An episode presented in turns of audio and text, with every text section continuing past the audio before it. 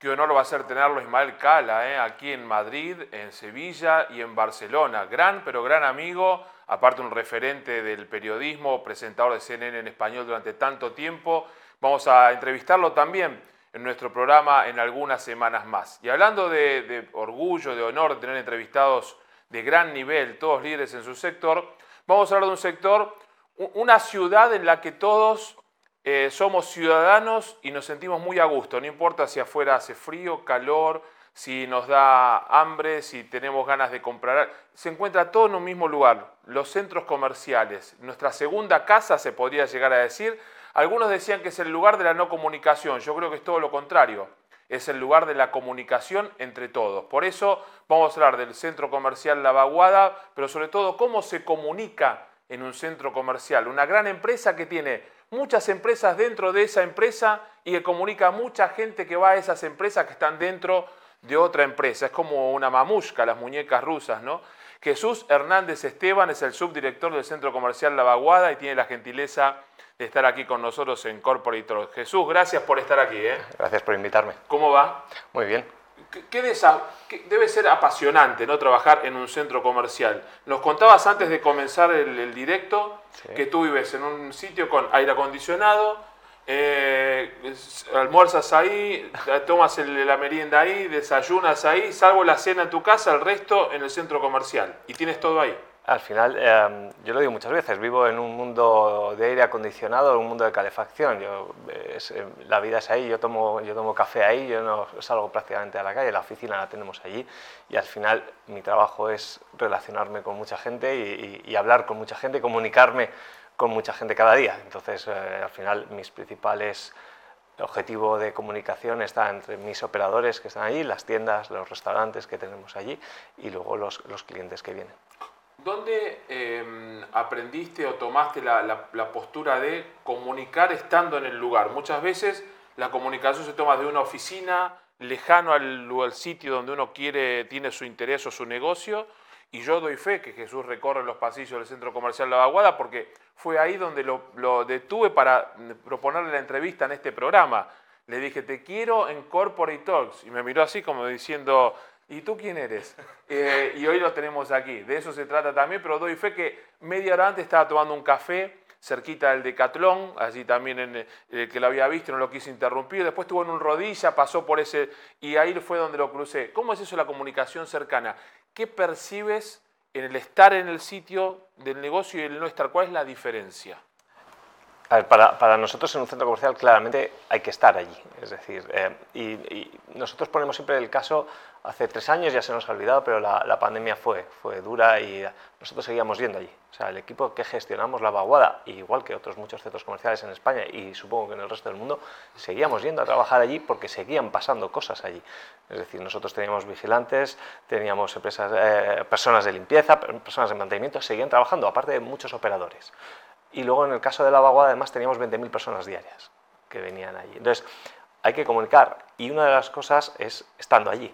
Es difícil pedirle a alguien que en un momento tan duro, hablábamos antes de comunicación interna, es decir, eh, decirle en un momento tan duro que nadie sabía nada, decirle, oye, tú tienes que vigilar este espacio, tienes que mantener este espacio, tienes que limpiar este espacio, pero yo estoy en mi casa tranquilo, seguro. Ojo, es, es muy importante. Y luego, al final, por otra parte, también recibimos comunicación nosotros. Es decir, yo, yo me entero de muchas cosas de lo que pasa escuchando a los clientes. No es, yo tengo mucha formación estadística, no es estadísticamente relevante, pero sí es un insight muy valioso. Llegar de encontrar, la gente va hablando, vas escuchando, vas, estás atento.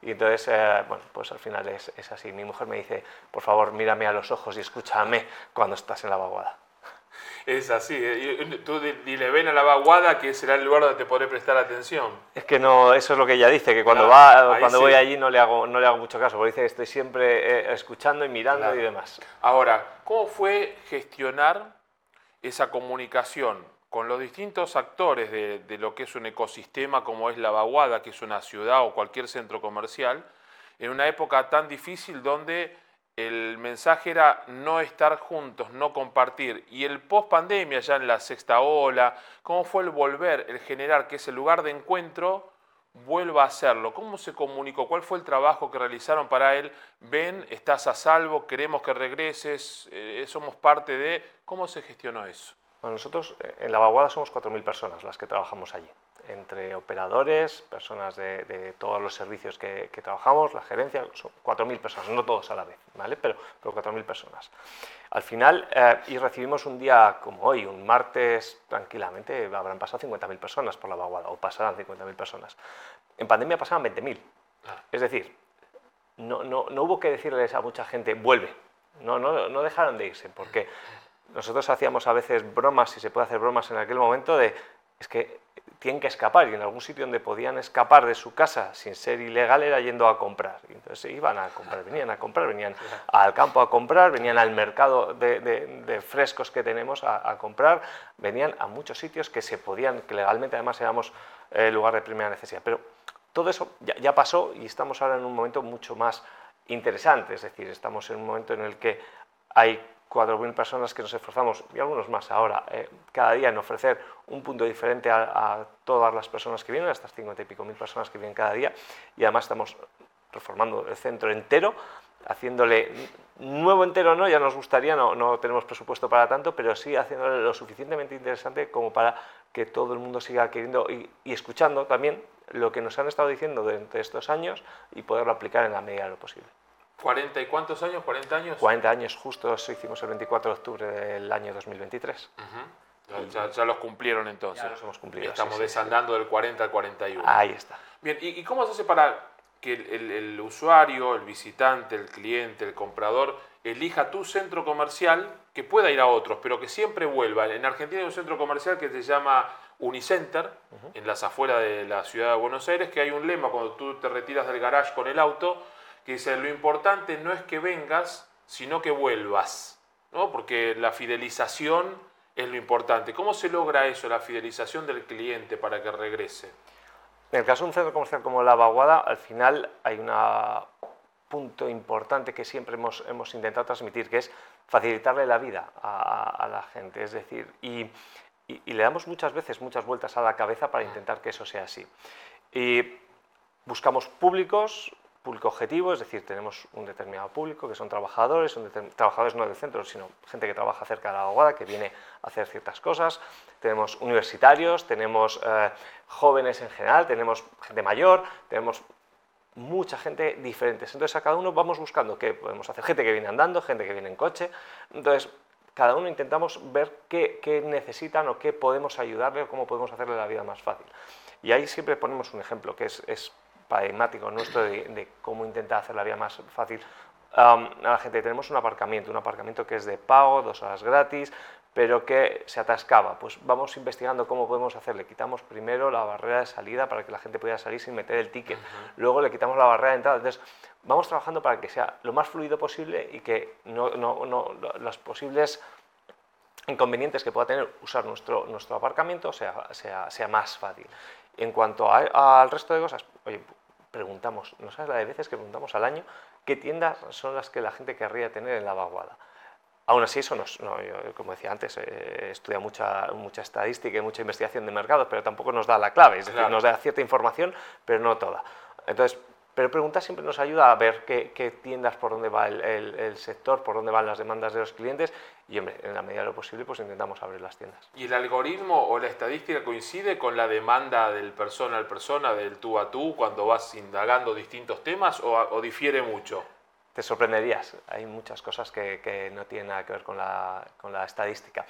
Y porque decía creo que fue de Henry Ford, que si, si yo le hubiera preguntado a mis clientes qué, querrían, lo que, hubieran pedido, lo que hubieran pedido a él era un caballo más rápido, no un coche, porque no tenían el concepto de coche. Nosotros tenemos tienda de Lego en la vaguada. Nadie jamás, nunca nos pidió una tienda de Lego, porque en España fue la primera tienda de Lego que ocurrió. Entonces nadie te puede pedir una encuesta que una tienda porque, de Lego porque no estaba el concepto de tienda. Ahora sí nos lo pedían, nos pedían otras cosas que vamos a, abrir una tienda de Primark en breve, en, 20 días prácticamente, y eso nos lo iban pidiendo muchos años. Pues abrirá de Caldón que mencionabas antes, era la número uno por encima de Primark hasta que abrió, era una cosa ah, lo tremenda. Entonces vamos teniendo esas cosas y vamos intentando ofrecerlas. Y con esas marcas como Lego, por ejemplo, ¿no? Está frente al Rockefeller Center, una de, de, las tiendas de Lego más emblemáticas del mundo, está en la vaguada.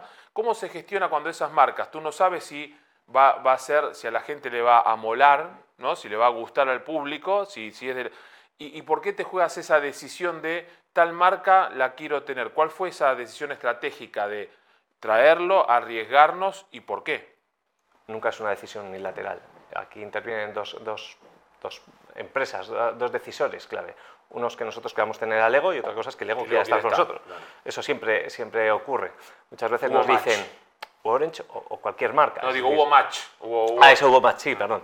Am, cuando, cuando pasan estas cosas, eh, muchas veces dicen, oye, ¿por qué no traéis no sé qué marca? Y la respuesta muchas veces es, ojalá que pudiéramos tener a esta marca.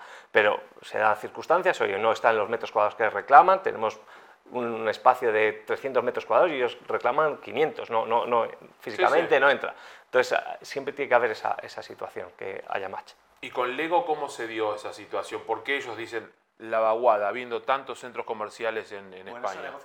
No, no la llevé yo, entonces ahí, ahí no, no podría informarte, pero normalmente es una cuestión de, en, en cosas que sí que participo yo, sobre todo en muchas eh, actividades que, que hacemos en, en- en lo que son las zonas comunes, en, en los pasillos, eventos, por ejemplo, el Lego que hemos, hemos hecho esta Navidad, hemos hecho una actividad con Lego muy potente, lo hemos hablado con otro equipo de Lego diferente del de tienda y eso, eso ha sido puro pico y pala, año y medio para conseguir eso. Oye, ¿por qué no montáis un evento en Navidad con nosotros? Oye, ah, y, y pico y pala, convencerles, interesarles, pero, pero mucho, mucho trabajo continuo de contarles cuáles son las ventajas. Hablábamos de la omnicanalidad para comunicar, ¿no? Pero tú en tu cabeza debes tener omnigestión con distintas marcas, distintos eh, clientes, eh, desde Rodilla a Lego, pasando por Decathlon a Primark, por Alcampo y a mm, las marcas de, ¿Cómo se hace para tratar de gestionar con distintas filosofías de empresas, dentro de una misma empresa, esas estrategias que hacen al, a la comunicación común de todos y al bien de todos, al negocio en definitiva. Comunico bien, vendo más. El título de tu placa era comunico bien, vendo mejor. ¿Se, se vende, si se comunica bien, se vende más? Yo creo que sí, de hecho para eso no- nos dedicamos a eso. Hay una buena parte de- del presupuesto del centro comercial que se dedica en comunicar, dar las ventajas, pero a todos los públicos, a los operadores para que quieran abrir tiendas con nosotros, a, a los visitantes o clientes para que vengan a comprar, a los diferentes stakeholders que podamos tener, incluso eh, eh, eh, autoridades, es decir, eh, todos ti- tienen una parte importante de lo que nosotros hacemos y, y la comunicación con ellos es muy directa uno a uno, intentando entender cuáles son sus problemas, por qué vienen a nosotros con una problemática o por qué, cómo podemos ayudarles en algunas, en algunas cosas. Y luego al final eh, siempre tenemos que tener en cuenta que nosotros en buena medida lo que hacemos es mirar por el bien común, es decir, buscamos el bien de la vaguada y siempre decimos buscamos el bien de la vaguada. Tú, quizá tú tu interés particular no sea el, el más adecuado para, para todo el centro comercial y ahí es una cuestión también de mucha mano izquierda. Casi, casi mediar este, como un político a la hora de sancionar una ley. No me metí- Casi, casi, Casi, casi, casi, casi. Ahí tenemos mucho, mucho trabajo con, fíjate, tenemos 24 propietarios, es decir, para que nosotros podamos gestionar la, la vaguada ha habido una votación y hay una votación cada dos años en las que nos tienen que seguir reeligiendo. Am, no te digo que vamos con nuestro plan eh, electoral, pero casi, casi. Legislatura número cuánto la que llevas en la agua entonces. Es la cuarta eh, entrando en la quinta. Muy bien, Jesús, gracias por tenerte aquí. Te cruzo en los pasillos de la vaguada Allí nos veremos. y realmente iremos a, a celebrar cada inauguración como vecino de, de Mirasierra, que me, me, me llego un poquitito hasta la vaguada, pero estamos muy cerca también. Muchísimas gracias. ¿eh? Muchas gracias a ti.